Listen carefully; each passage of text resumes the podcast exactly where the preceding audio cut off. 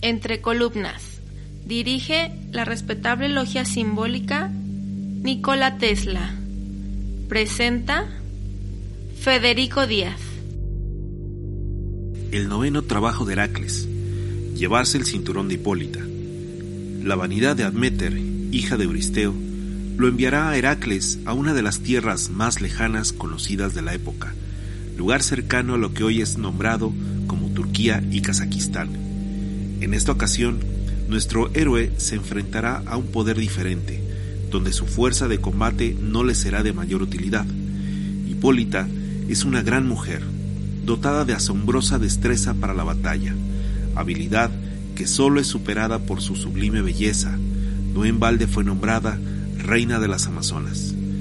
La reina Hipólita será la lección perfecta para aprender a respetar lo que se debe amar, matar lo que se debe rechazar y salvar la vida de quien merece vivir. Nuestro compañero de viaje, el maestro Franco, nuevamente nos ayudará a descodificar los misterios que estamos por abordar. De la mano de nuestros maestros, Nora y Aldo, en las secciones del bibliotecario y el caminante, nos darán información valiosa para conocer más sobre este gran mito.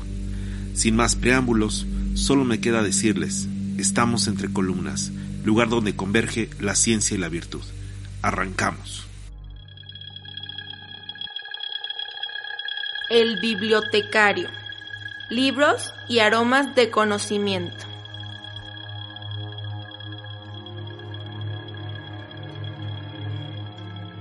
Hipólita, reina amazona. Mitología griega.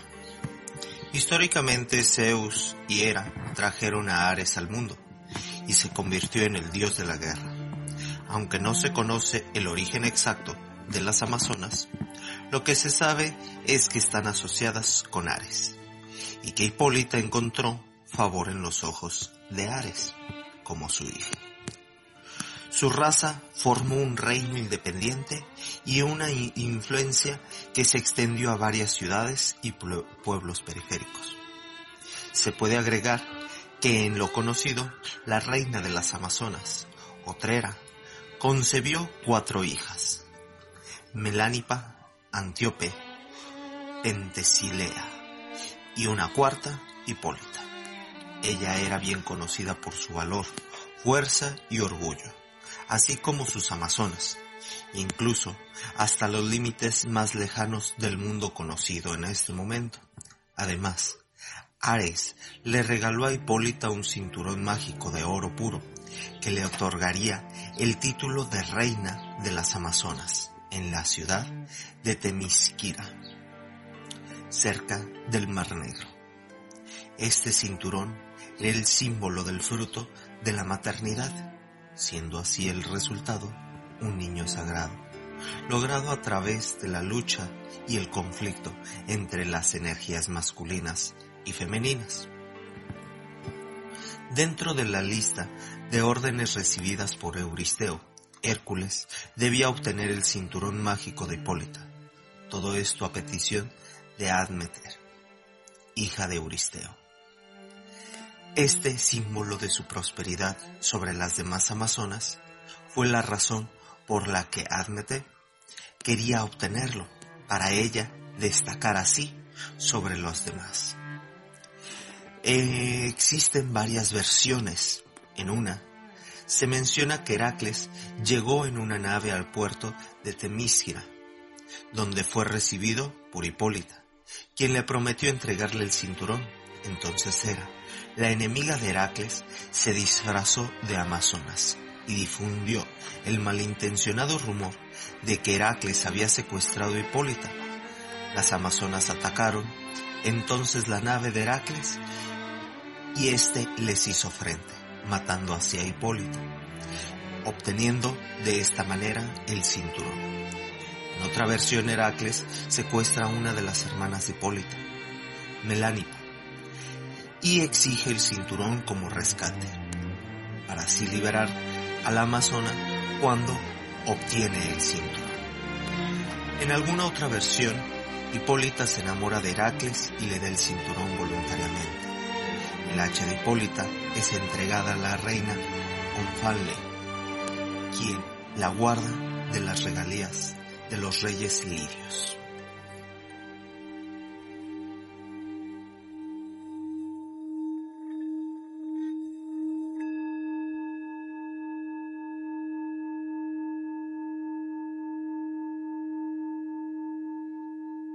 ¿Qué tal? ¿Cómo estamos? Muy buenas tardes, buenos días, buenas noches, dependiendo en dónde se encuentren y la hora. Bienvenidos a un episodio más de este podcast que estamos haciendo con mucho cariño y esmero para todos ustedes sobre los 12 trabajos de Heracles, esta segunda temporada. Y bueno, como ya escucharon, los invitados, eh, uno de los invitados especiales, que pues ya no me gusta decir invitado, ya es, ya es un cliché. Ya es cliché. Franco, ¿cómo estás? Bien, bien, Fede. Y antes que nada, feliz cumpleaños. Estamos Ah, grabando en el día de tu cumpleaños. No, muchas gracias, muchas gracias. Pues bien, hoy nos toca hablar sobre el cinturón de Hipólita. Sin embargo, antes de arrancar con el tema de lleno, eh, tenemos algunas preguntas, Franco. Entre ellos, Luis Antonio Melgar nos pregunta, siendo Hércules un semidios, hijo de un dios y un mortal, ¿los trabajos son el precio que tienen que pagar para llegar a ser un dios? Sí, estábamos hablando hace un momento. No, la verdad, este, aunque hace la pregunta esta persona, eh, creo que es muy claro en su comentario y también muy acertado. Básicamente describe, eh, yo creo que lo que ha interpretado a base de todas nuestras pláticas y lo que él conoce. Y pues sí, su respuesta a la pregunta que formula con explicación, la verdad es que sí. La idea es eso, que la trascendencia se logra a través de un trabajo, ¿no? De pruebas, de retos. Y aún él, pues empezando desde el humano para llegar a ser Dios, pues tiene que enfrentar todas estas pruebas. Ok. Él mismo nos pregunta, ¿son la, ¿son la fragua y el yunque que lo forja y templa? Sí. Ah, usando el lenguaje metafórico que él pone como para, yo creo, entender una espada, una herramienta. Este, una es darle forma, que es obviamente el yunque y donde está golpeando, pero pues también es necesario la fragua donde está el calor, ¿no? Lo que sería la prueba, eh, lo incesante de, de enfrentarnos a la vida y pues el temple que le va a dar el choque que tengamos a la hora de enfrentar las cosas y en ocasiones fallar. Y sí, como tal, o sea, su metáfora es correcta. En ese sentido, entonces nosotros, hijos de Dios, debemos trabajar y forjarnos y templarnos para trascender y aspirar a lo divino. Sí. Básicamente, eh, pues la sabiduría, los logros, la trascendencia se hace con trabajo desde el externo hasta el interno. Bien. Pues fíjate que, que estamos también muy contentos el podcast en los primeros dos días tuvo más de 10 mil Wow. escuchas. Bastante. Sí. Entonces ya empezaron a llegar más, más saludos, este, eh, varias personas, Edwin Sun, eh, un grupo que se llama Masonería Digital también nos están Ah, qué padre. este, mandando mensajes, eh, Jorge Luis Figueroa, eh, Kieber Jim, Alex, Alex Bravo 86, Roberto 246262, este, Oscar Rondón, etcétera. Hay un montón, vamos a irlos diciendo poco a poco eh, para que vayan saliendo al aire. Muchas gracias a todos ustedes. Luisito 618, 618. eh, nos un corazón. Wow, para ti yo seguro. no, pues qué bueno, les- eh, si les ha gustado las pláticas, los comentarios que hemos estado pues charlando, porque es lo que hemos estado haciendo aquí en estas charlas, Federico y yo, pues qué bueno tratar de pues compartir simplemente una visión, un punto de vista desde el contexto simbólico sobre esta temática que son los trabajos de Hércules. Y pues bueno, todavía nos quedan algunos más por Sí. revisar antes de concluir. Fíjate, bueno, no está en micrófonos, pero nos acompaña también la maestra Nora.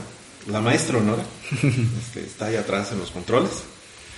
Pues bien, iniciando de lleno, el cinturón de, Hipó- de Hipólita. Estamos hablando del signo de Virgo. Virgo. Bien. Eh, La primera pregunta que a mí me viene a la mente es, ¿por qué el cinturón y no la espada, el escudo? Bien, este, voy a hacer un, lo voy a decir a modo de chascarrillo, usando el lenguaje exitoso, por ahí hay una serie de videos de memes, voy a hacer un disclaimer antes de hablar, porque pues vamos a tocar el tema, uno de los temas más representativos del el arquetipo femenino, que es el signo de Virgo. Y pues bueno, yo lo voy a hablar desde el punto de vista simbólico y arquetípico. Con esto no quiere decir que todas las mujeres caigan en esta descripción arquetípica. Sin embargo, en el símbolo hay representación. Entonces, eh, el lenguaje, como lo voy a explicar, basado también en el contexto de lo que se vivía por aquellas épocas en el mundo griego, pues es muy diferente a nuestro contexto actual. Entonces, eh, tal vez algunas palabras de lo que diga puedan entenderse por ciertos grupos o personas como ataques a la figura femenina. No, simplemente estoy describiendo el arquetipo femenino desde el punto de vista simbólico basado en los arquetipos griegos y las relaciones simbólicas con los efectos de la naturaleza. Sí. Entonces, ¿por qué el cinturón? Bueno, el cinturón es una parte que se usa para ceñir la vestimenta. En el mundo griego se usaba mucho este tipo de ropaje que colgaba, como tipo túnica, este, o estas como ah, mantas, voy a decirlo así, este, que holgaban al cuerpo, y la forma de ceñirlo era con un cinto. Era, la clásica sábana que trae aquí un nudo en el hombro y diagonal y, se, y, se, ajá, y, se, ciñe con un cinto. Entonces, en ese sentido, hay una palabra que es propia de las mujeres, que es estar encinta, que significa sin ceñir, viene del latín. Entonces, eh, se usa esto porque la mujer que estaba embarazada no se ceñía, no se encintaba, o se ponía el cinto pues, arriba de la parte de la cintura, porque si no apretaba, pues obviamente al embrión, al feto, dentro de ella, y por eso el concepto de sin cinto, sin cinto. o encinta. Entonces, posiblemente aquí el arquetipo o el valor que vendría a representar el cinto para una amazona que es una guerrera, una mujer dedicada al enfrentamiento a la guerra, pues era algo que es contraproducente al acto de dar vida, arquetípicamente y simbólicamente. Entonces, en ese sentido, para una amazona estar encinta o entregar su cinto vendría a significar que tenía que distanciarse del acto bélico para poder procrear una vida. Exacto. Híjole, fíjate que adelantada del trabajo porque, porque prácticamente de eso va a tratar el final. Sí, eso va a tratar el final. no, es que, al final de cuentas. No, genial, pero bueno, vámonos por partes, diría, diría Aníbal Lecter. No, no, es este, Jack el Destripador. Ah, vamos por partes. Vamos por partes, es cierto. Bueno, es casi lo mismo. pero bueno. Sí, o sea, es, es, es, mucho del, del, sentido simbólico va a girar en el contexto del embarazo. Estamos hablando de la Virgen. Entonces también el atributo natural, voy a decirlo así antes de entrar a cuestiones espirituales y más allá, algo que evidencia que en el atributo natural una mujer ya no es virgen es el embarazo. Entonces es perder el cinto, obviamente reflejaría este contexto. también tiene que ver la destilación mucho. Sí, pues es parte básicamente el símbolo de... No, de hecho el trabajo es de, es de Libra. ¿Libra? El, el ah, bueno, que está Virgo. Ajá. Ajá. El, el, símbolo, el símbolo es de Libra, no es Virgo. Te cometí un error ahí. Sin embargo, ajá. Sin embargo, sí, Hipólita pues viene a representar el máximo arquetipo femenino por ser, desde el punto de vista del femenino guerrero, porque Hipólita es la hija de Ares, del dios de la guerra. Ah, ¿Libra no es el jabalí del Limanto? No. Bueno, ahorita lo. Ahorita lo Traigo- traigo, ese, traigo ese cruce yo. A ver, entonces, la historia dice así. En realidad es el capricho de la hija de Euristeo. Sí. Ahí es donde empieza el meollo. Y es- esa es. parte también es muy importante. Ajá. Porque, pues, como dirían la, la famosa frase, hijo de tigre, pintito, Pintito. ¿no? Sí. Entonces la hija de Euristeo, pues también. ¿Tiene lo suyo? Podríamos decir que no representa tampoco uno de los máximos atributos ideológicos de lo femenino. Mira, esto que acabas de decir, este, Oh, sí, no. Libra es el jabalí. Qué, qué bueno que lo, que lo mencionaste y abriste con esa parte, porque la intención principal del podcast, y a pesar de que de repente lo hacemos a chacoteo, que sea más amigable, etcétera, no es ofender. No. Es, es realmente dar una información y ponerlo en un contexto histórico. ¿sí? Varias cosas de las que vamos a platicar este, están en ese contexto histórico y funcionaban para ese momento. Hoy, por distintos movimientos, modas y demás, respetables todas, ¿sí? No todas, pero en algunos no comulgo, definitivamente hablando, pero qué bueno que así sea, ¿no? Sí. Hay esas diferencias. Porque que hay opción a hablar y manifestarse. Al final el choque de las ideas nos lleva a un progreso, Exacto. ¿sí? Este, aunque a veces parezca lo contrario, pero nos lleva a un progreso. Entonces, Parte de la antítesis. es parte de la antítesis, exacto. Entonces, en ese sentido, este, vamos a hablar un contexto histórico que si lo queremos tropicalizar al día de hoy, probablemente algunas cosas no encajen, pero estamos hablando de cómo se llamaba en ese entonces, ¿no? Y ha- hay otro contexto que una vez platicábamos, y es que en el inconsciente no hay moral. Ah, exacto. Los símbolos se muestran crudos en base a las repre- representaciones e interpretaciones que hacemos de nuestra vida y de los hechos que vivenciamos. Entonces es como poniendo un, un ejemplo muy extremoso, ¿no? Yo puedo soñar que mato a alguien y en el sueño hasta disfrutarlo, ¿no? Sí. Tal vez ese día me peleé con mi jefe en el trabajo, tuve mucho estrés, llegué aquí en mi casa también me peleé con mi mujer. Ajá. Uno de esos días difíciles que hasta mi perra me... Hasta el perro me orinó. Sí. Es casi, ¿no? Pero lo bueno que no, no lo ha hecho. Ok. Entonces yo me voy a dormir con todo ese pues ruido en mi mente, todo ese desorden, estrés, bla bla bla. Me duermo y sueño que me desquito, ¿no? Entonces voy, agarro a mi jefe, le digo de la- hasta lo que no y, y, no sé, lo degollo, Sí. cualquier cosa, ¿no? Y me levanto al día siguiente, voy a trabajar, me topo con mi jefe, lo saludo, le puedo invitar a un café y obviamente no va a pasar porque hay un contexto pues de mi conciencia, de la moral, de donde estoy estructurado, de la ética, pero en el sueño sucedió Sí. y no con la intención verdaderamente de, de infringir el daño mortal a esta persona.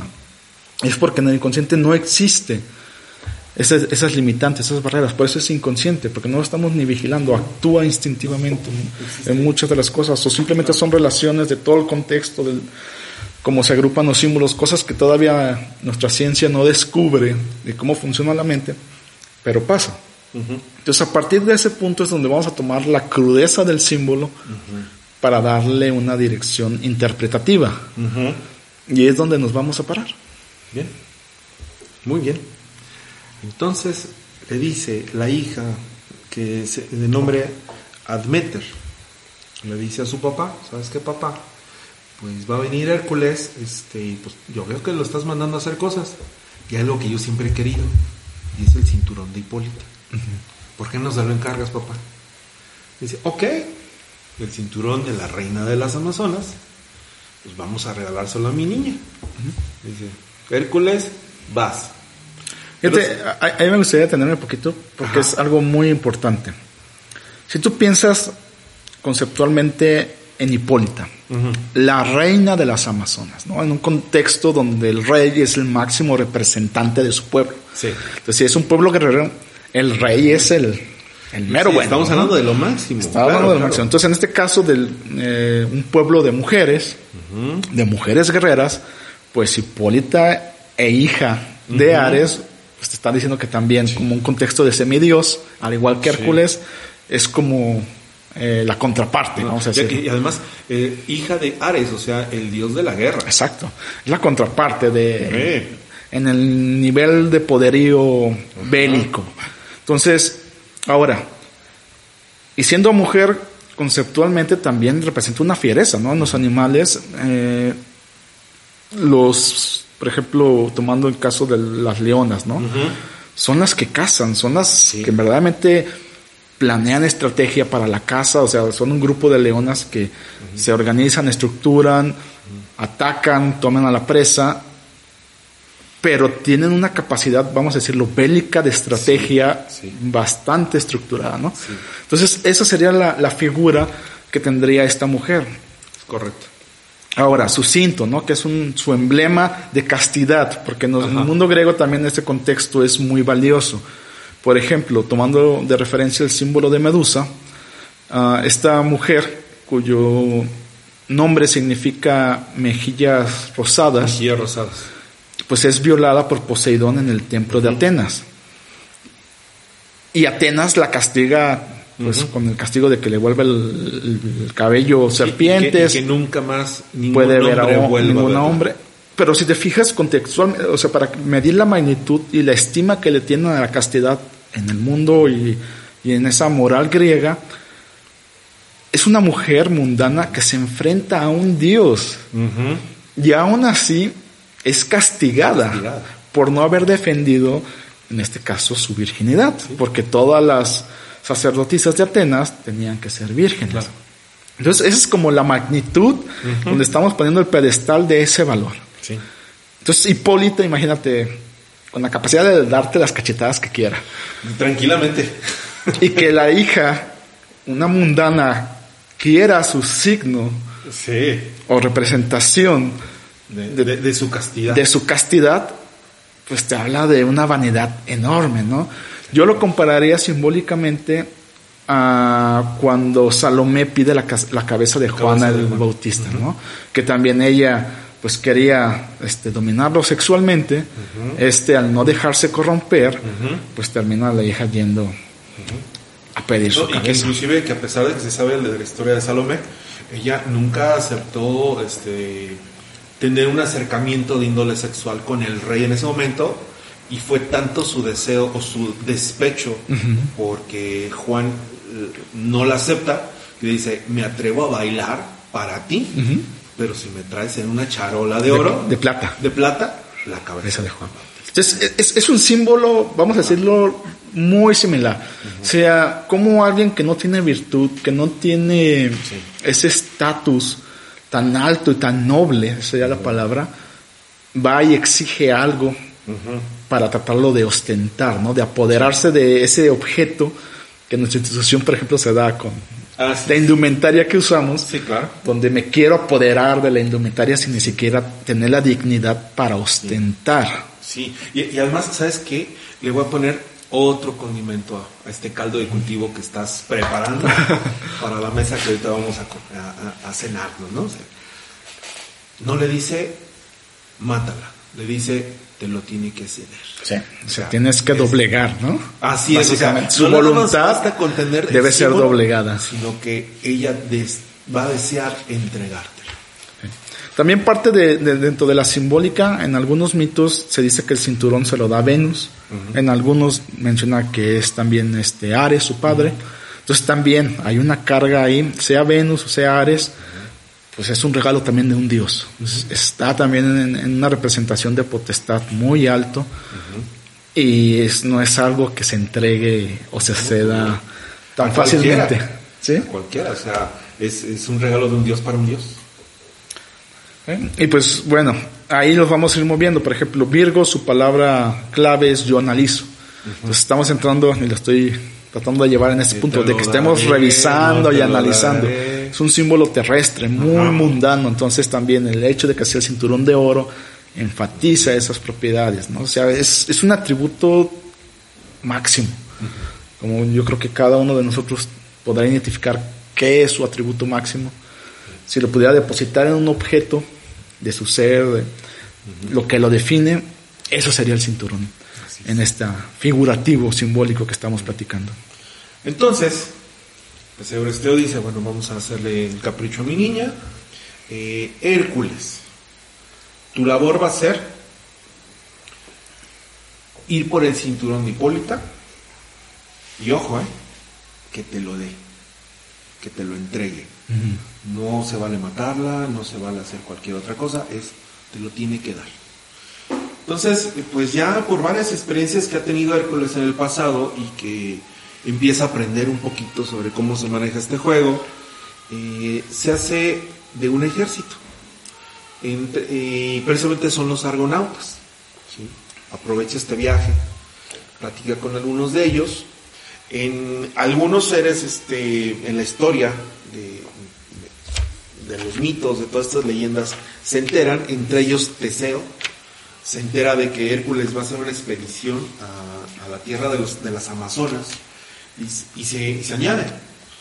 Y se suben al barco que presenta donde, donde viajan estos argonautas, que es un barco que le fue regalado a Hércules. Mejor dicho, lo mandó por encargo, pero realmente fue fabricado igual, ¿no? Por destino de los dioses. Y era el único barco de metal que existía. ¿sí? Porque todos los barcos en aquel entonces de madera, este era de metal. Y tenía varias peculiaridades. ¿Por qué lo menciono? por el viaje que va a hacer. Se dice que tenía un timón en el cual eh, había una mira que se veía el fondo del mar, pero esa mira llegaba justamente hasta el Hades, donde tenía contacto con el, señor del Hades, y él le decía dónde estaban los portales para viajar a cualquier parte. Okay. ¿Por qué se entera de esto? Pues porque tiene que ser un viaje muy, muy largo. Las Amazonas se encontraban en, el, en lo más remoto de, las, de la tierra conocida, en el, en el Oriente Medio, por allá. Okay. ¿Sí? Lo que estamos hablando que ahora sería Turquía, sería Kazajistán, todo este tipo de, lugares, ¿no? Que siempre han sido bélicos. Sí. Una vez este, fui a un congreso por mi parte laboral Ajá. y fue en Colombia. Y una de las únicas personas que se me acercó a platicar en el Congreso, porque aquí no lo saben, pero tengo muchos tatuajes. Entonces ahí en Colombia como que todavía hay algo de tabú. Nadie me hablaba en el Congreso. Y este chavo de Turquía se me acercó a platicar. Y menos si traes víboras en los brazos. Sí. Entonces, en, dentro de la plática algo salió de pues, que estaban pasando por un enfrentamiento en esa época. Y dice, yo no entiendo por qué peleamos tanto, me decía él. Dice, debe ser por el calor. O sea, hay tanto calor que uno siempre está molesto, entonces simplemente está pensando en, quién hacerle guerra. ¿En quién hacerle guerra? Sí.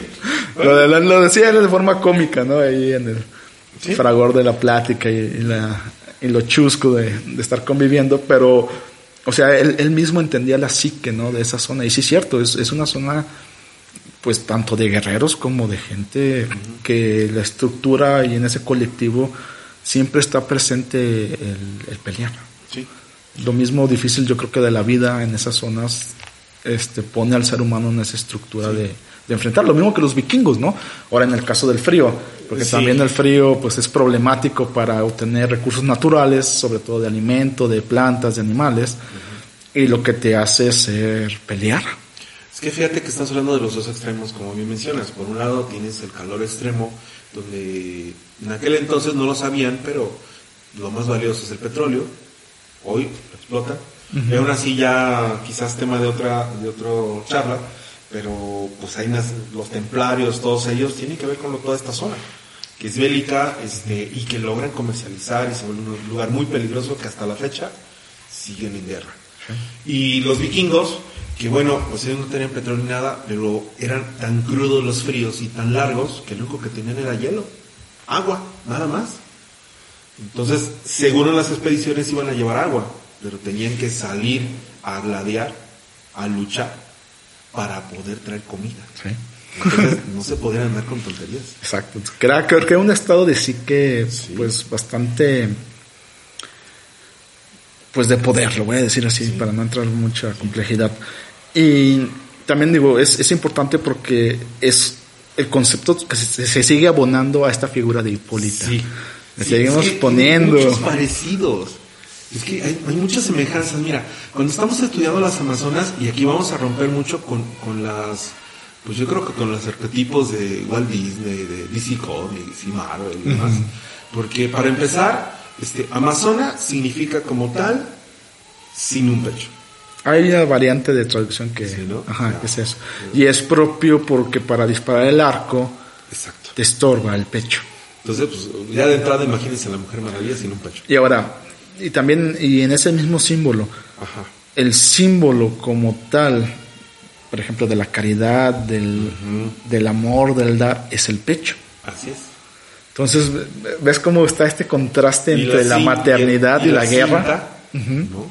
Entonces, era una decisión, yo me imagino conceptualmente para eh, la mujer que representaría ese atributo con toda su cuestión hormonal, o sea, de su naturaleza, que pues pugna, la misma vida dentro de ella pugna por crear vida, enfrentarse o limitarla porque está en una cuestión bélica, ¿no? está enfocada en ese sentido. Entonces, el tener eso sometido, o sea, bajo su propia voluntad de ella, porque no es que alguien les esté imponiendo, sino que es un grupo puramente de, de mujeres que decide tomar esa decisión, es una lucha interna bastante fuerte. Claro. Entonces, la potestad que esa persona debe tener cuando ve algo que se hace mal afuera, pues es, es imperante para tomar decisiones. Si yo puedo sacrificar todo esto Ajá. y hacerlo, tú me vienes con un argumento tonto y no puedes, Sí, no, no, pues es- eso. se vuelve contundente. Es una Sí. persona que tiene contundencia en sus acciones. Porque si se puede dominar a sí mismo, obviamente va a poder dominar a alguien más. Y, y además, fíjate, aquí estás mencionando que eh,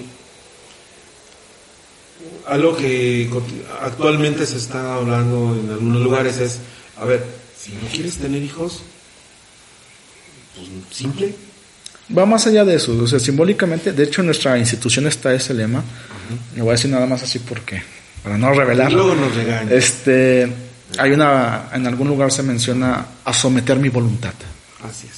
Entonces, eso está representando ese arquetipo. O sea, esa figura bélica de esta guerrera está sometiendo su voluntad para dirigirla hacia la acción de la guerra.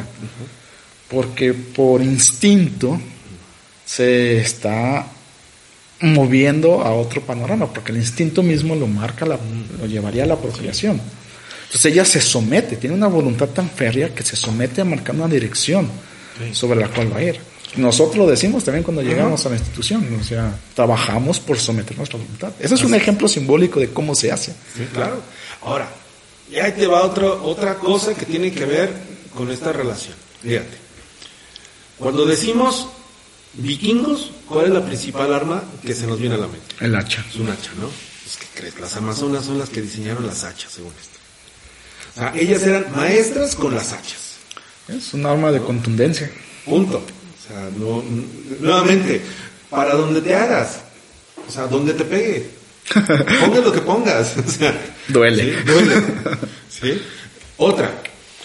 Ahora muy, se, está, se ve mucho en ahora las series este, que andan por ahí, sobre todo esta de vikingos. El lugar donde se hacen los juramentos o, el- o la parte más sagrada para un vikingo es su brazalete porque significa así como que su honor. Cuando, cuando un vikingo te, te juraba por su brazalete, era eh, primero la vida. Sí, ahí, representaba toda su dignidad, estaba representada en ese objeto. Así es. Antes que faltara mi brazalete, ¿no? Se podía caer el mundo, pero juré por mi brazalete y me va la vida en ello. Bueno, pues también las amazonas tenían sus brazaletes y la fuerza máxima de ellas era a través de sus, sus juramentos con el brazalete. Y aquí viene, eh, voy a hacer una pequeña pausa. En, esta, en estas películas que vemos de La Mujer Maravilla y todo eso, una de sus principales armas es cuando choca sus dos brazaletes. Ok. Pero la forma Oh, en cierto. los choca sí, es cuando ya va por todo y dice, va toda mi fuerza, Ok. va toda mi voluntad, todo. Y es cuando lo choca Y es cuando ya en este mundo de fantasía, pues hace un desastre, ¿no? Y barre con lo que sea. Sin embargo, es un, arqueotipo o un, elemento simbólico que hace referencia a que va mi voluntad, o sea, va el resto. Vencer o morir. Así de fácil. Dirían los templarios. Así de fácil. El bibliotecario. Libros y aromas de conocimiento.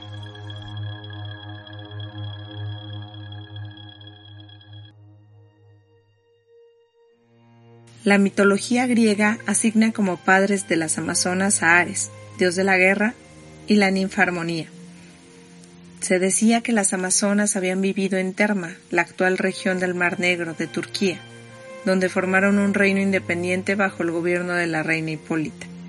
Se cuenta que habían fundado muchas ciudades, entre ellas Esmirna, Efeso, Sinope y Pafos, creadas hace más de 3.000 años para enseñar los méritos de la virtud, el amor y la igualdad, las Amazonas inmortales son las residentes en la isla Paraíso, cuya ciudad es Temísira.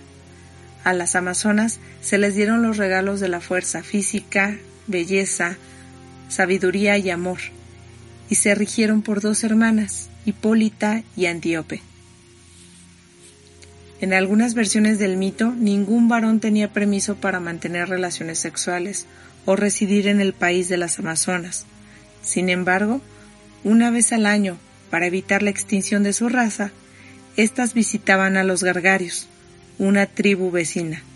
Los niños varones resultaban de estas visitas ser sacrificados, enviados de vuelta con sus padres o bien abandonados a su suerte. A los que quedaban con ellas les amputaban un miembro o los dejaban ciegos para que fueran sus sirvientes. Las amazonas conservaban a las niñas, quienes eran criadas por sus madres y adiestradas en las labores del campo, la caza y el arte de la guerra. Los máximos héroes de la mitología griega, Heracles, Belerofonte y Aquiles, incluso el dios Dionisio, tuvieron en algún punto de sus aventuras que enfrentarse con las amazonas e invariablemente las vencieron. De acuerdo con fuentes antiguas, las tumbas de las amazonas podían encontrarse frecuentemente por todo lo que entonces se conocía como el mundo griego. Algunas se hallan en Megara, Atenas, Queronea, Calcis o Tesalia, habiendo también estatuas de las amazonas por todos estos lugares. Tanto en Calcis como en Atenas Plutarco cuenta que había un altar de las Amazonas, lo que implicaba la presencia tanto de tumbas como de un culto. Las Amazonas aparecen en el arte griego del periodo arcaico, relacionadas con varias leyendas griegas. En las obras de arte, los combates entre amazonas y griegos se sitúan al mismo nivel y suelen ser asociados como los combates entre griegos y centauros. La creencia en su existencia si bien en un tiempo aceptada e introducida en la poesía y el arte nacionales, hizo necesario rodearlas tanto como fuera posible con la apariencia de seres no sobrenaturales. Sus preocupaciones eran la caza y la guerra, sus armas, el arco, la lanza, el hacha, un escudo partido con la forma aproximada de una media luna llamado pelta, y en el arte más antiguo un casco cuyo modelo anterior a la cultura griega fue aparentemente la diosa Atenea. En el arte posterior, se acercaron al modelo de Artemisa, que llevaba un vestido fino, sujeto por arriba para mayor rapidez, mientras que en vasijas pintadas posteriores su vestido es con frecuencia peculiarmente persa, es decir, pantalones ajustados y un sombrero alto llamado sidaris. Solían montar a caballo, aunque a veces iban a pie. La batalla entre Teseo y las Amazonas es un tema favorito entre los frisos de los templos. Actualmente en el Museo Británico se pueden encontrar restos de ello. Entonces, este barco este, tenía capacidad de trasladarse, digamos, por portales que existían, siempre y cuando del otro lado hubiera dos columnas. Porque salía del otro lado. Ya. Y curioso, portal. Ajá, y curioso, este mástil donde se podía ver hacia, hacia el Hades estaba soportado por dos columnas. O sea, y ahí al buen entendedor ahí lo dejamos, ¿no? Eran, esas dos columnas eran muy importantes, por eso fue diseñado por dioses, aunque fue construido por hombres. ¿Y por qué era de metal? Porque se electrificaba el barco. Ya. ¿sí? Y ahí otra vez, ahí dejamos Ahí va. las historias. Ahí va. Las relaciones Las simbólicas. relaciones simbólicas, ¿no? Se electrificaba y viajaba, ¿no? En el tiempo, digo, en, en, en, En el espacio. En el espacio, ¿no? Y ahí va otra, para colmo, porque no le dio una carreta, no le dio algo así, es un barco, porque requería del agua. ¿Eh? Porque a través del agua se hacía esa fusión entre metal, agua, columnas, electricidad. Y pues creo que esos elementos también Son los tres ¿no? reinos, básicamente. O sea, la electricidad venía a representar el rayo, que es el reino de Zeus, reino de los cielos. El agua, pues obviamente el reino de Poseidón. Y el metal, el mineral, pues viene a representar el- lo profundo, lo que sería el reino del Hades. Entonces, tiene que hacer la conexión de los tres cuerpos, de los tres elementos para poder Claro. hacer el trabajo. Ahora, otra de las traducciones que por ahí andan es amazona. Amazona como tal es sinónimo de extranjera, extraña, lejana. Este, y de ahí viene porque pues precisamente los primeros que llegaron a combatir con ellas, pues primero pensaban que eran hombres con un seno. Ok.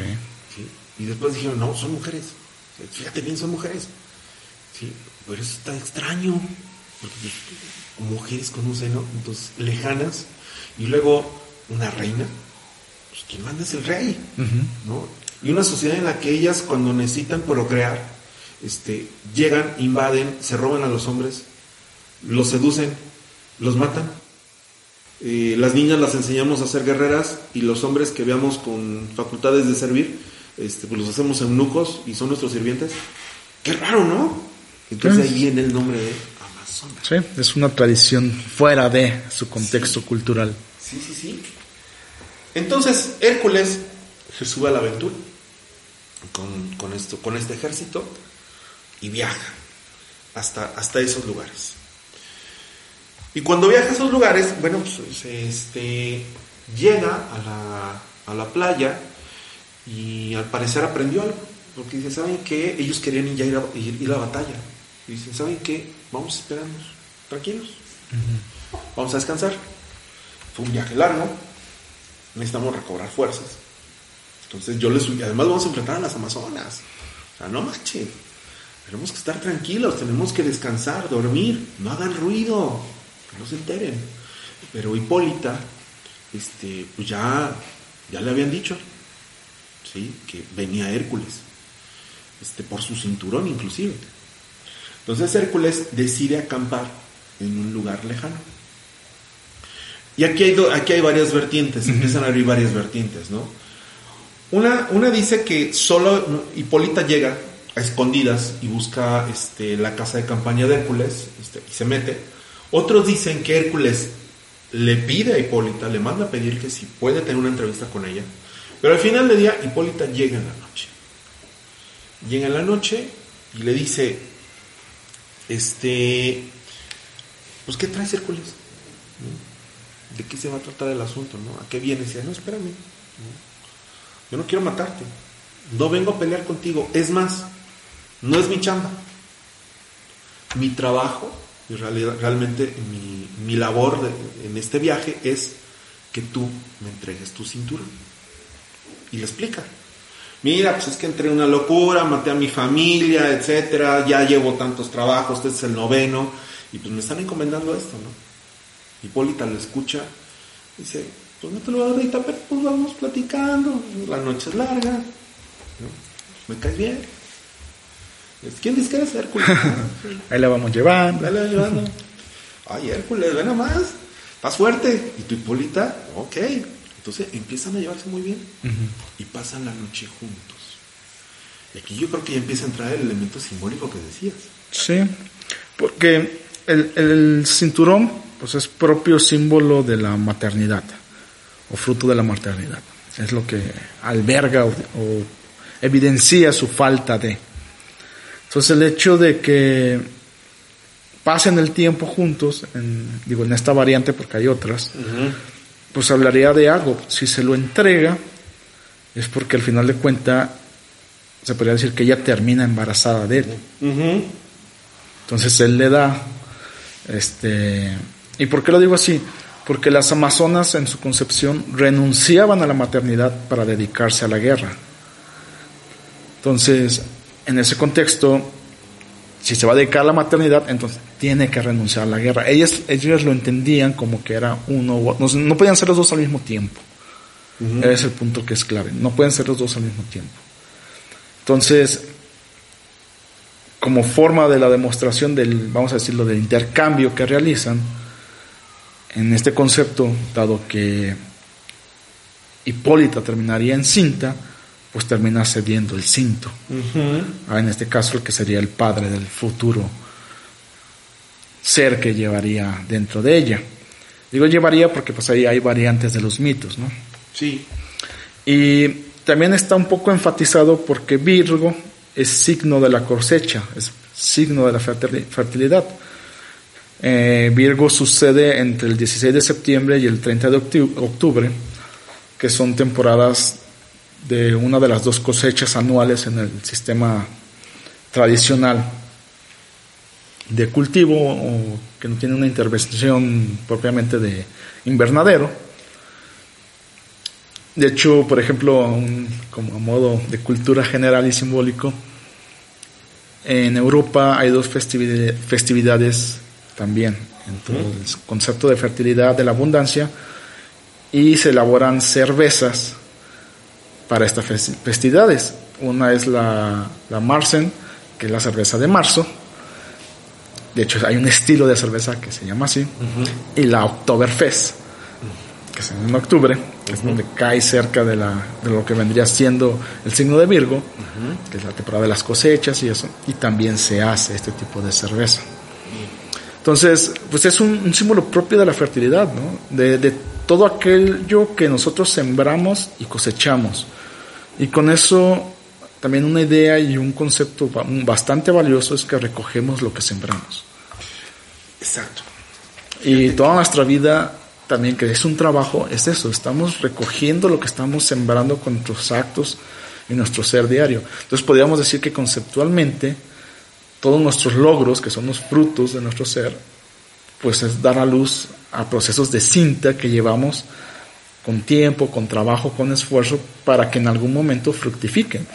El concluir una carrera, el ser o formar una familia, el este, no sé, desde el punto de vista de trabajo, de empresa, lograr mi trabajo, lograr mi empresa. O sea, todo eso es una consecución de actos que comenzaron simbólicamente con una siembra, de una idea, de algo, y que tras la consecución de los actos y el mantener y el vigilar y estar ahí, al final cosechamos, tenemos ese fruto. Fíjate que voy a adelantar algo que me parece al final, porque me parece valioso eh, con esto que estás mencionando, y es, al final de todo el trabajo, Euristeo le dice un par de frases, y una de esas frases es, un acto de muerte por un acto de vida. Sí. Pues ahí hay como algo escondido, ¿no? Sí. Pareciera simbólicamente que sí pasa esto, ¿no? Que al final este, la relación se da, se concibe un nuevo ser y, ¿Y símbolo, símbolo de esto es que Hipólita, otorga el cinturón, que es símbolo de su castidad, símbolo de su virginidad, lo entrega porque ahora está encinta, ya no, ya no lo va a poder usar. Además es, un, pues bueno, es lo mismo, una semidiosa con un semidios, o sea, la pareja ideal, ¿no? Este, una, una mujer gladiadora, guerrera, con, Heracles, un hombre guerrero. El héroe solar. Hablaría de los máximos arquetipos guerreros de los dos géneros. Luna y Sol. Están ahí, o sea, solamente falta que el mito nos diga que hubo eclipse, o sea, algo así. ¿No? Sí, porque conceptualmente la diosa, en cierta forma bélica, pues una es esta Diana la cazadora y la otra es Atenea que siempre se mantiene en esa concepción también, aunque es la de la sabiduría, siempre también está presente en las guerras, ¿no? Con el escudo donde lleva la cabeza de Medusa. Sí, y fíjate que aquí, eh, ya hablando un poquito de, Hipólita y esa concepción que se tiene en Guadalajara, Jalisco, México, sobre eh, la Minerva, que bueno, es, un lugar muy especial aquí en Guadalajara, es una rotonda grande, de hecho es de las más grandes que conozco, este, es una fuente y en medio está Minerva este, erguida. erguida con su lanza y su escudo. lanza. En medio está el escudo con, con la medusa y en medio hay una serpiente este, escondida. que ma- ya luego veremos esos símbolos, pero estamos hablando de, de un- de una Guadalajara guerrera, donde también tenemos otra línea de pensamiento, que es, este, por ejemplo, en Zapopan, eh, está, le llaman a la Virgen la generala. Sí. ¿no? Entonces, eh, está, digamos, inundada por muchos símbolos que tienen que ver con mujeres guerreras. Pues aquí mismo, digo, lo que es México, las Adelitas, ¿no? Ese concepto de la mujer revolucionaria que estaba al frente de la batalla en la revolución, Sí. Que también formaba parte, ¿no? Sin tener que ir a rayar monumentos. Exacto. Estaba y era parte de, y, y no, no se desplaza. a. Digo, todo este concepto y lo rico de estos sim- de símbolos es que al final son totalizadores. Sí. Uno los ejerce, siempre y cuando pues los sustente, los demuestre. Claro. Y eso es como el juego que también en, en nuestra institución a veces, pues imitamos a los hermanos, ¿no? Cuando te vas a colocar tu indumentaria, tus arreos y vas a estar en un acto, ostenta. O sea, colócate la dignidad de lo que dices ser. Y eso es donde luce, al final de cuentas, el acto, tu presencia, se dignifica la institución. Porque de otra forma, pues la verdad es, es un ridículo. Pues sí, así es. Entonces, eh, pues ellos pasan la noche. Sin embargo, recordemos que Hércules tiene un- una enemiga muy poderosa, que una eh, diosa celosa, porque su marido este, tuvo sus Era. poderes mujer, era, era. Y dice, a ver, a ver, a ver, esto. Esto está, como que este muchacho está aprendiendo muy rápido. Eh, a ver, entonces se convierte, se disfraza de amazona y se va al pueblo de las amazonas a gritar. Sea, Hércules se ha robado a nuestra reina, la han raptado. Hermanas, tenemos que ir este, a la guerra, tenemos que rescatarla, ¿no? Entonces, pues las otras, ahora sí que este, La histeria. la histeria, se levantan en armas de histeria. y se dejan ir con todo, ¿no? Como gordito Sandoval, vámonos, sin medir ni nada y bola. Y llegan al campamento en la mañana y empiezan a atacar a los hombres, ¿no? Que pues estaban tranquilos. Ellos se dan la indicación de no ataquen Sí. y se dejan ir con todo. Escuchan el borlote en la tienda de Hércules. Ya ves, no solamente les faltaba el cafecito, el cigarrito. ¿Qué está pasando? Entonces empiezan a oír la guerra. Y, y Hipólita dice, Heracles, me engañaste. O sea, tu plan fue distraerme aquí, llevarte mi cinturón, mi virginidad, mi cinto, mientras i- iban a atacar a mis hermanas. Y obviamente sin su reina iban a perecer. Entonces Heracles dice, no, espérame, estábamos tranquilos. Entonces, ¿qué pasó? Estábamos muy bien. Entonces se le deja ir este, Hipólita los golpes a Hércules, ¿no? Hércules, digo, eh, con sus proporciones, pero los dos con la misma capacidad de lucha, sin embargo, evidentemente por una cuestión natural, Morfológica. morfológica, que no tiene que ver con nivel de pensamiento ni nada, es músculo puro, pues eh, la mata. La, la historia dice que este, algunas historias mencionan que, que- que le atraviesa el vientre con, con una espada. ¿no? Es también como un símbolo, ¿no? De Sí, que- eso enfatiza otra vez el concepto de Virgo, sí. que es un lugar de la concepción, básicamente. O sea, termina rompiendo esta parte que se había creado en una noche. Sí. ¿no? Este, la mata. Entonces Hércules, este, pues frustrado, triste, porque en realidad este, se dio cuenta de que El engaño. el daño que había hecho, pues se levanta este, y pues va a combatir este, a- a- con, con sus soldados que había llevado. Pero lejos de ir a atacar, les dice, este, resguárdense, vámonos, vámonos, vámonos, ya tengo el cinturón, vámonos. Se suben al barco y pues van de regreso, tristes. En este viaje, este, hay, hay, vamos a poner un pequeño paréntesis, porque estamos hablando de Teseo, ¿no? Teseo es uno de los grandes héroes de Troya. Eh, Teseo se roba una, a, una, a una amazona. Y dice, "Es que está, chama, está, vámonos. Y se la sube al barco y se la, se la lleva, la amarra y se la lleva, ¿no? Entonces, pues van de regreso. Y Hércules va triste. Va muy triste. Entonces, este, escucha esta, estas indicaciones y estas voces que, que, le había dejado en el camino eh, Euristeo. Y una de ellas le dice, es que eh, tienes que dar un acto de, un acto de muerte por un acto de vida. Pero todavía no comprendía Hércules esto, todavía no lo entendía. Y en el viaje pasan varias cosas, pero hay una cosa en especial que es que ve como un monstruo, monstruo marino, se come a Esione. Esione eh, va a aparecer más adelante cuando entremos a Hades. Porque la rescata Esione. Más a, nuestro este, podcast, ¿escuchas? Busquen Esione. Es una historia muy interesante, porque se la come el monstruo. Entonces dicen, Hércules, mira, se la está comiendo, ya se la comió. No, no molesten, no, no se dan cuenta. Más de o sea, no manches. En su depresión, en su duelo. Exacto, ¿no? No lo comprende y dice, oye, es que se la acaba de comer, sálvala. Ay, ahí voy, ¿no? Se echa un clavado, o sea, se mete, Hércules, este, eh, hace que se lo trague el, la serpiente y desde la, el vientre la encuentra ahí adentro, este, pues con su fuerza parte en dos a la serpiente y la salva, ¿no? Y, y ya, se la suben al barco y van de regreso. Y de regreso, llega todo triste, y dice, pues ahí está, ahí está el cinturón. Y Euristeo eh, desde lejos, porque acordemos que ya... Ya se esconde. desde allá, ay, ay, déjalo a un ladito ahí en la mesa. ya no puedes pasar más. Y le dice, cumpliste tu labor, pero no. Hijo mío, ¿por qué matar lo que necesitas? ¿Por qué matar lo que es próximo y es querido? ¿Por qué matar a quien amas? Si es dadora de, divinos obsequios y es próxima a ti, ¿por qué matar la dadora de la divinidad?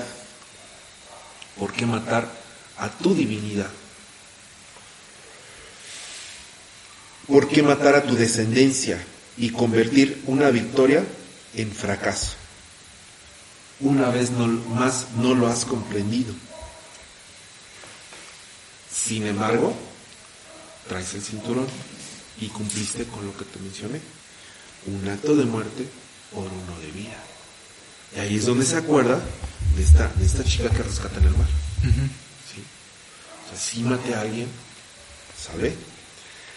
Así con los hijos del hombre son hijos de los dioses y crecen en sabiduría. Matas lo que quieren y rescatas lo que necesitas. Me parece es una frase... Sí, o sea, es bastante profunda y es el precio de la vida. Digo, hace rato mencionaba una frase de los templarios, ¿no? Que decían vencer o morir. Sin embargo, ese morir también puede jugar en pues matar. O sea, al final es un acto de vida, ¿no? Nosotros mismos morimos todos los días cuando vamos a dormir, ¿no? Y hay actos que se quedan ahí.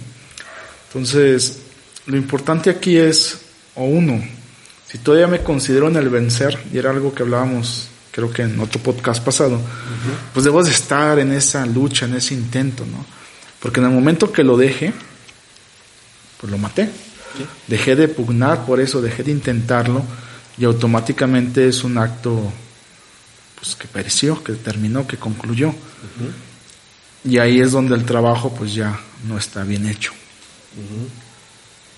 Y además, fíjate, mira, a mí me llama la atención el hecho de que cuando salva a esta chica en el mar, ese símbolo de, de entrar en la penumbra, o sea, se deja comer por, la, por el monstruo, entra en el monstruo y desde dentro lo destruye.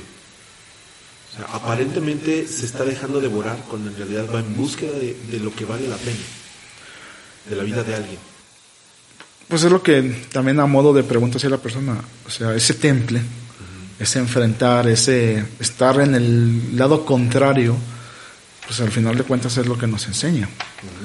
Y en la actualidad pareciera que es todo lo que tienes que evitar, ¿no? E, evita todo lo contrario a lo que eres, o sea, no, no crezcas, este, todo tiene que ajustarte para que tú no te muevas.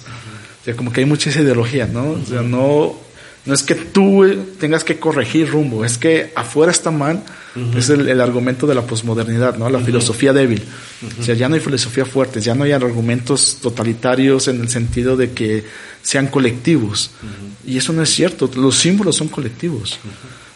Pero en ese juego llevado al extremo de que ya no hay nada afuera, pues que marque la verdad, entonces mi verdad interna tiene que ser aceptada por, por el afuera. Lo triste es que el hecho, la contundencia y la realidad, pues tarde que temprano demuestran su argumento de peso y terminan pues demostrando que las cosas no siempre son como queremos. Y ahí va a entrar en juego nuestra tolerancia a la frustración. Ahora, si también algo que ahorita, por ejemplo, hemos disminuido de sobremanera nuestra tolerancia a la frustración. Si yo quiero ahorita ver una película, cualesquiera que sea, mm, no me tardo más de cinco minutos, ¿no? Y tengo acceso a eso. O si quiero este, un objeto que está al otro lado del mundo, lo puedo tener en menos de tres días. Sí. Entonces mi tolerancia a la frustración pues se ha acostumbrado a que pues no tiene que sufrir, que, tiene, que tiene respuestas rápidas a sus deseos, a sus necesidades. Y cuando me enfrento con todas estas cuestiones que son internas, que son propias de trabajo interno y personal y que no se resuelven con una aplicación, que no se resuelven con... sí. Pues en esa sencillez, pues me va a causar muchísimo dolor. Sí, porque estamos este, actualmente acostumbrados a eso, ¿no? Eh, tenemos aplicaciones, tenemos herramientas que nos dan lo que queremos inmediatamente, ¿no? Sí, que le picas. Y en cuestión de... Segundos tienes lo que necesites. De hecho, ahora las principales crisis es cuando me quedé sin saldo, ¿no? o que se fue al internet. ¿no? Se fue al internet, Dios mío.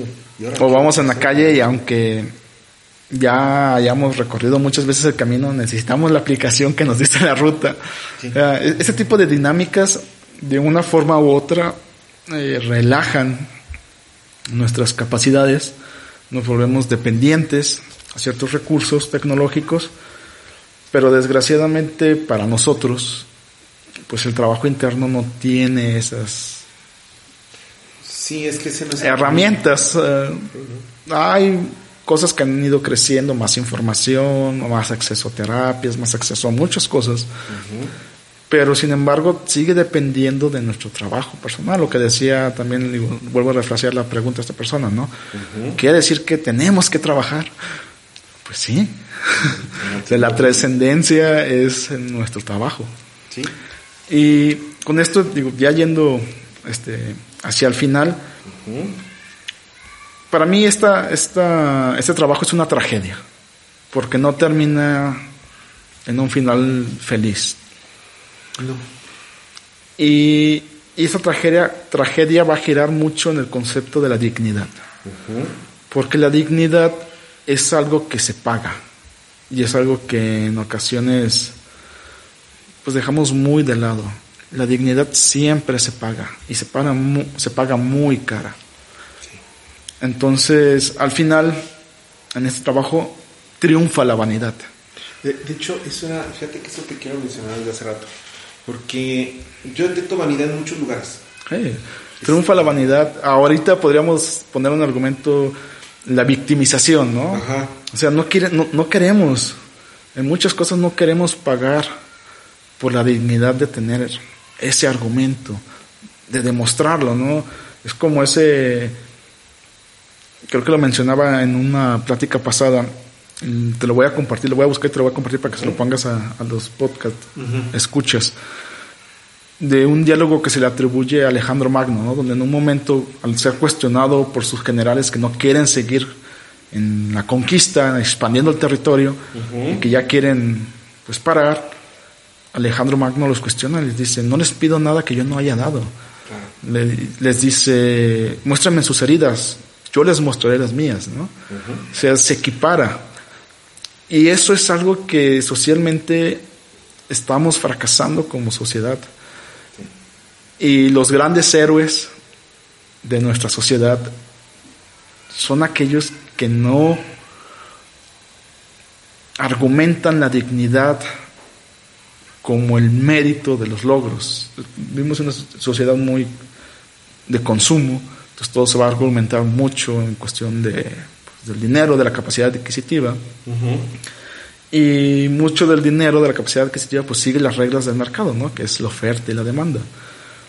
Pero no por ello las cuestiones que sean dignificantes de la esencia del hombre. Pero al final, y al mismo que, le, que pasen todos los mitos, ese argumento nos va a enfrentar. Internamente no podemos escapar de ese argumento, nos persigue toda la vida. En algún momento ese argumento, o sea, nosotros mismos nos vamos a cuestionar cuál fue tu logro, cuál fue tu dignidad. Fíjate que ahorita estaba buscando en, este, en las redes, no, no logré encontrar el mensaje, pero al parecer fue una hermana que hizo un comentario al respecto. Porque eh, mencionamos en, días pasados, semanas pasadas, que íbamos a hablar de, Cinturón de Hipólita. Puso un comentario que me gustó. Dice, un trabajo donde la vanidad de la mujer hace que nos perdamos como mujeres.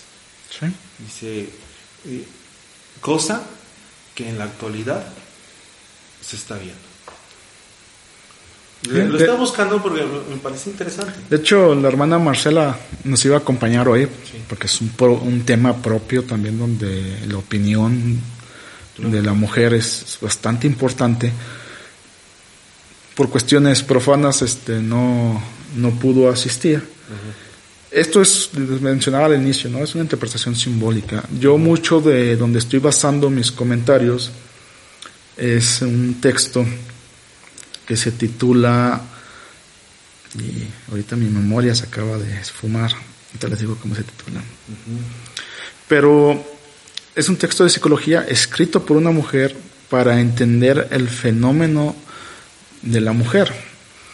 Este, ese punto bastante importante, porque sí es cierto, mucho del análisis psicológico, pues en, su mayoría y en sus orígenes fue escrito por hombres y fue escrito para tratar de entender una circunstancia de presión social que se le infringía a la mujer, que es en el caso de los estudios de Freud y todo lo que es la histeria, ¿no? La palabra hístero en sí mismo, que hace rato mencioné, pues proviene del concepto del útero. El hístero es el útero, entonces la raíz etimológica de la palabra, porque se decía que las mujeres eran las que eran histéricas. Entonces, sí, nace en ese sentido esa dinámica, pero en realidad, y como mencioné ella, esta persona que te hacía el comentario, el aporte desde la visión, los misterios de la mujer se llama el libro. Este, este texto, esta autora, que ahorita les digo el nombre, da ese argumento al iniciar, dice, sí, sí, sí es cierto, hay muchos símbolos desde el punto de vista masculino, del héroe, del hombre, este, pero ¿qué hay de nosotros? ¿no? Y el mismo Jung lo decía, yo escribí desde el punto de vista del héroe. ¿Sí? Él lo decían, dice, no, no me metí el arquetipo femenino, es lo, su concepción del arquetipo femenino era, era el ánima, ¿no? Pero desde el punto de vista de esa herramienta que le sirve al hombre para entrar a la sensibilidad, a todos esos perceptos que son propios de los atributos femeninos entendidos en el hombre, pero no como tal desde el punto y particularmente visto desde la mujer. Entonces, esta autora se enfrasca, se mete en el diálogo, en el desarrollo, para poder desarrollar pues todo este trabajo. Y en su argumento, Esther Harding, este, en su argumento, pues pone de manifiesto esto, o sea, si existe esa vanidad, si existe esta histeria. Y nosotros, hablando en las palabras de ella, somos las únicas que vamos a definir nuestros argumentos entendiéndolos desde nosotros, no desde el argumento competitivo del hombre. porque eso no pugna desde dentro de nosotros, como mujer. Entonces, es muy importante ese proceso interior también, donde uno identifica en realidad qué es lo que está pugnando desde dentro de uno. Herman Hayes lo menciona de esa forma. Se quiere vivir aquello que tiende a, brotar espontáneamente desde dentro de mí. Como ese endemia, ¿no? Cuando está hablando del, huevo que eclosiona, que da paso al, concepto simbólico de la braxas. Entonces, eso mismo todos los seres humanos, hombres y mujeres, lo tenemos, pero es un proceso tan propio e interno que lo único que tenemos en común para apoyarnos como humanidad son los mitos. Para desarrollar, pero tenemos que usarlos para desarrollarlo desde, desde dentro de nosotros hacia afuera. Pues es muy importante la dignidad y es algo que ha quedado en muchas ocasiones puesto fuera, ¿no? Y se deposita en grupos colectivos y se deposita en argumentos sociales y se no Ay, debe de haber un fuerte argumento propio, ¿no? Como este cinturón, sea lo que me identifica como mi ser, con mi dignidad, con mis necesidades, con mi planteamiento. Y sí, me apoyo en la estructura social, porque pues, hay un contrato social donde estamos incrustados, ¿no? Pero también pongo en, juego, en valor, pues mi dignidad. Y, tengo, y, debo de entender que tengo que pagar por ella. Ahora, fíjate que, que ya como dices, ya cerrando prácticamente el programa del día de hoy, eh, esta cultura guerrera, estas amazonas, que acostumbraban mucho de... Les gustaba la guerra, en realidad, ¿no? Tenían, eh, tenían unos juegos, que ellos les llamaban juegos, ¿sí? que se, juegos de guerra. Se llaman amazomaquias. Okay. Que esas amazomaquias era... Si no había con quién pelear, entre nosotras. ¿sí? Era pues, hijas de, de, la guerra. de la guerra. Entonces, eh, cuando se enteran, este, y esto ya es saliendo un poquito ya del trabajo, el trabajo como tal ahí concluye, eh, ¿recuerdas que te mencioné que se roban a una de las, de las, de las amazonas, este, Teseo?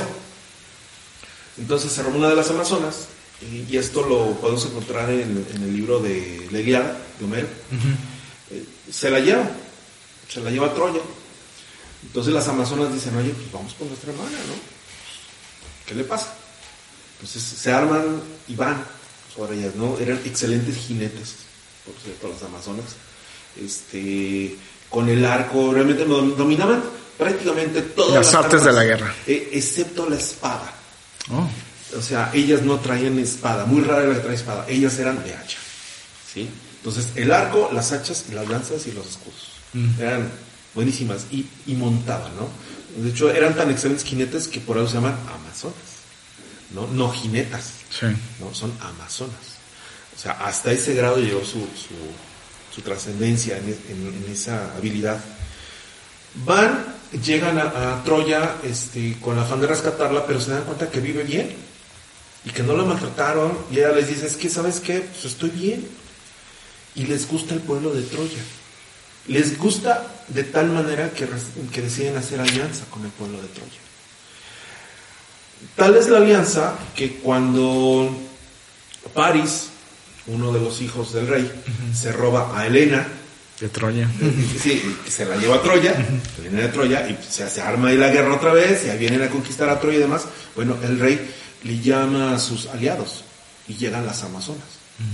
Entonces, ahí cuenta la historia, el mito, que Mira, esto me encanta porque no es como las batallas de ahora, ¿no? Que todo remoto se acabó todo. No, está fácil. Y así de forma coloquial, a ver, pues ¿quién es el más gallo de ahí enfrente? ¿Sí? Y sale la que ahora es la, era la reina, que era Pentosilea. Entonces sale Pentosilea, como la nueva reina. Dice, pues yo soy la más chucha aquí, ¿no? A ver, échame al más fregón de allá. Échame a tu más bravo. Y que le mandan a Aquiles. Sí. Y se dan un entre y Aquiles la mata. Entonces, realmente en la historia hay solamente dos personajes que han matado a una reina, ¿sí? Que es Aquiles y Hércules. Y Hércules, nada más. Sí, el signo de, el simbolismo de Aquiles también es muy... Híjole, es un programa. Sí, bastante interesante. y quizás hasta dos. Pero sí, entonces, pues ahí está. Aquí, como dije en un principio, aunque ya llevamos una hora con cinco, tenemos a la maestra Honora. Ya nos va a regañar Gustavo. Nos va a regañar Gustavo. Yo, yo, yo le pediría que nos diera unas palabras porque, pues, la representación femenina. Este, ¿Qué nos puedes platicar? Si no, van a decir que los suprimimos. Sí, van a decir. No, no, aquí, aquí no. Hola, ¿qué tal a todos? ¿Cómo están? Pues aquí interesante el tema, escuchando y viendo que justamente esa situación se da hoy en día. Como podemos ver que en algunas ocasiones hay mujeres que dicen o tener una familia o trabajar. Entonces estamos en esos polos, ¿no? Sin embargo, eh, hay una carencia de feminidad hoy en, en toda, en una gran parte de las damas porque tratan de jugar ese rol masculino absoluto y definitivamente pues es, es un punto en el que estamos en desventaja porque básicamente somos mujeres y como mujeres debemos de reaccionar y posicionarnos en, en esa feminidad nos ayuda a hacer esas alianzas, a recordar esa base que nosotros sí lo somos porque no somos un grupo de personas o de, sí, de mujeres que sale solamente a pedir derechos, ¿no?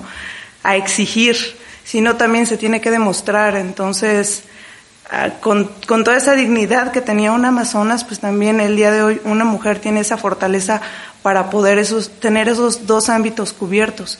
Entonces es la reflexión individual y particular que cada una de las mujeres debe asociar al mito porque si bien es muy útil para, para un hombre o para la enseñanza o trascendencia de, de vida, también lo es en sí para el género.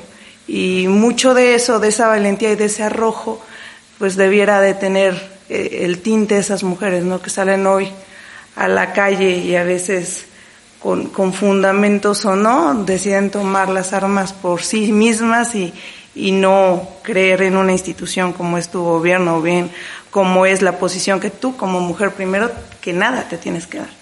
Gracias. Bien, este... Bueno, voy a alargar un poquito más. A ver. no, solo para cerrar. A mí me gusta mucho el símbolo se ve en la carta de la fuerza. Y es una mujer que abre las fauces de, un león. Y me gusta mucho porque no las abre por, fuer por fuerza bruta. No es como la concepción que pensaría uno cuando ve, de hecho hay muchas imágenes de, Hércules enfrentando al león de Nemea, donde pues, literalmente sujeta con, fuerza sus fauces, ¿no? Para domarlo. No, en la carta es, es una posición bastante mm, no agresiva, donde la mujer está sujetando las mismas fauces del león sin ningún problema. Y eso es parte de lo que somos, ¿no? O sea, como individuos, dado un género o un sexo, cada uno tenemos nuestras facultades propias con las que estamos estructurados físicamente. Y el uso correcto de estas facultades nos hace más armónica nuestro andar. O sea, usar las armas que tenemos para enfrentar la vida es la forma más fluida de hacerlo. Prepararnos, estructurarnos, sí, pero hay que usar lo que tenemos, no hay que entrar en conflicto con lo que tenemos. Y eso muchas veces es, pareciera el, mayor de los conflictos, ¿no? Que quiero imitar lo que el otro, ¿no? Y reniego de lo que tengo, reniego de mis bases, reniego de mis raíces, y en todos los ámbitos, desde si nací, yo que soy mexicano, ¿no? ¿Por qué nací en México y no nací en Suiza? Ahí tendría acceso directo a los textos de Carl Gustav Jung, ¿no? Entonces, no, no voy a renegar de eso, no lo tengo. Puedo aprender el idioma, puedo, ok, pero es mi esfuerzo, ¿no? Mi dignidad que busca lograr su trabajo a través de un esfuerzo no el victimizarme y renegar para lograr las cosas. Entonces, por eso ese concepto de la carta de la fuerza me gusta, porque la mujer tiene una tremenda fuerza, comparable a la que usó Hércules para domar al león de Nemea, pero sus recursos son unos y los del hombre son otros. Y son simplemente cuestiones arquetípicas. Son complementarios. Exacto. No es que uno sea mejor o peor. No, son complementarios. Pues este, a manera de conclusión, mm, para mí tiene la vanidad en este trabajo, tiene un lugar importante que inclusive hasta puede ser medio disfrazado, porque empieza por la vanidad de, la hija de usted, tener algo que no se merece.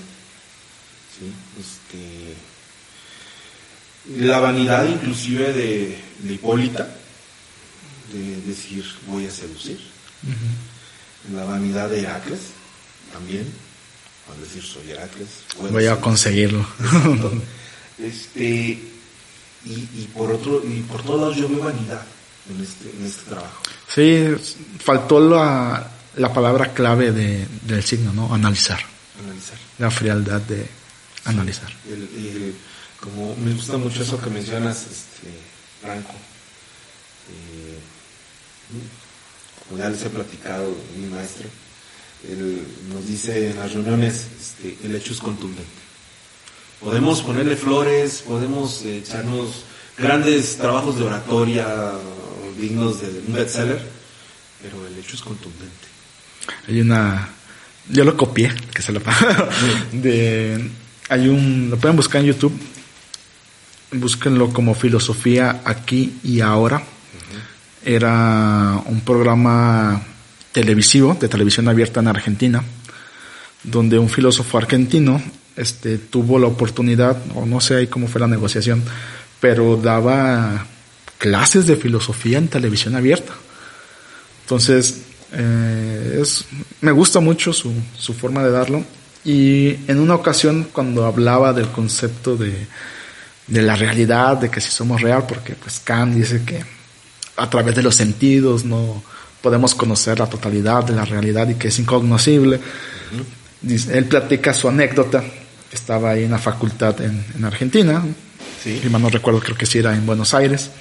Estaban ahí en el diálogo, pues tratando de entender ¿no? la metafísica de la realidad y todo este tipo de cosas, cuando se da uno de los de los golpes de Estado por la dictadura argentina en ese momento y como siempre lo primero que atacan las dictaduras pues son los lugares de pensamiento, ¿no? Claro.